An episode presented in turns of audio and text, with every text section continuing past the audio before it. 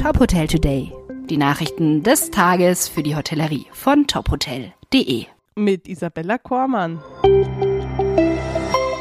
HS Group expandiert nach Asien. Der Hotelbetreiber übernimmt Anteile der Absolute Hotel Services, kurz AHS. Damit steigt das Berliner Unternehmen in den asiatischen Markt ein. Der Hotelbetreiber setzt einen Expansionskurs mit der Übernahme von Anteilen der U Global Hospitality Company Limited an AHS mit Sitz in Bangkok fort. Das Portfolio umfasst mehr als 37 bestehende Hotels und Golfclubs sowie 34 Projekte, die in Thailand, Vietnam, Indonesien, Indien, Hongkong und der Türkei entwickelt werden. Weitere Expansionen sind noch in diesem Jahr in Korea und auf den Philippinen geplant. Jonathan Wigley, CEO und Gründer von AHS, sagt, dass durch die Partnerschaft ein global aufgestelltes Hotelunternehmen von Ost nach West entstehen wird und so AHS in die Lage versetzt wird, noch schneller und weiter zu expandieren.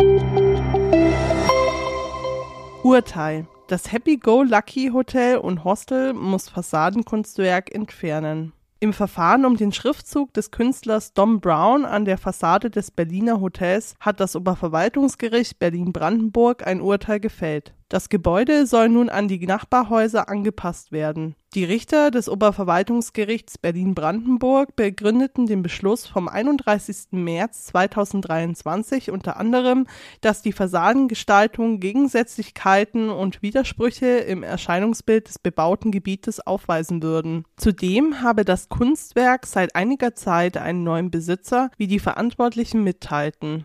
Der US-Amerikaner Alan Volan, CEO von Go Gorilla Media, hat alle Verwertungsrechte an der Fassadenkunst von Dome Brown erworben.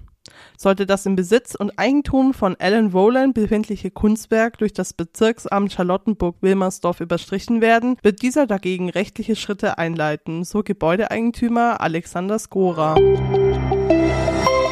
Ringhotels feiern 50. Jubiläum. Die Vereinigung hielt im Ringhotel Hohenlohe im Schwäbisch Hall ihre 50-Jahr-Feier ab. In diesem Rahmen wurde auch ein neuer Beirat gewählt. In den vergangenen 50 Jahren hätten sich die Ringhotels immer wieder neu erfunden und sich den ständigen Marktveränderungen kontinuierlich erfolgreich angepasst, sagte Susanne Weiß, geschäftsführender Vorstand der Ringhotels. Zudem seien die Ringhotels gut für die Zukunft gerüstet und seien auch weiterhin ein Gegenpol zu den großen internationalen Hotelketten sowie Heimat für unabhängige, privat geführte Häuser. Ein wichtiges Thema der Zukunft sei zudem der weitere Ausbau sowie die strategische Weiterentwicklung der Ringhotels, ergänzte Petra Weindl, Geschäftsführerin der Ringhotels.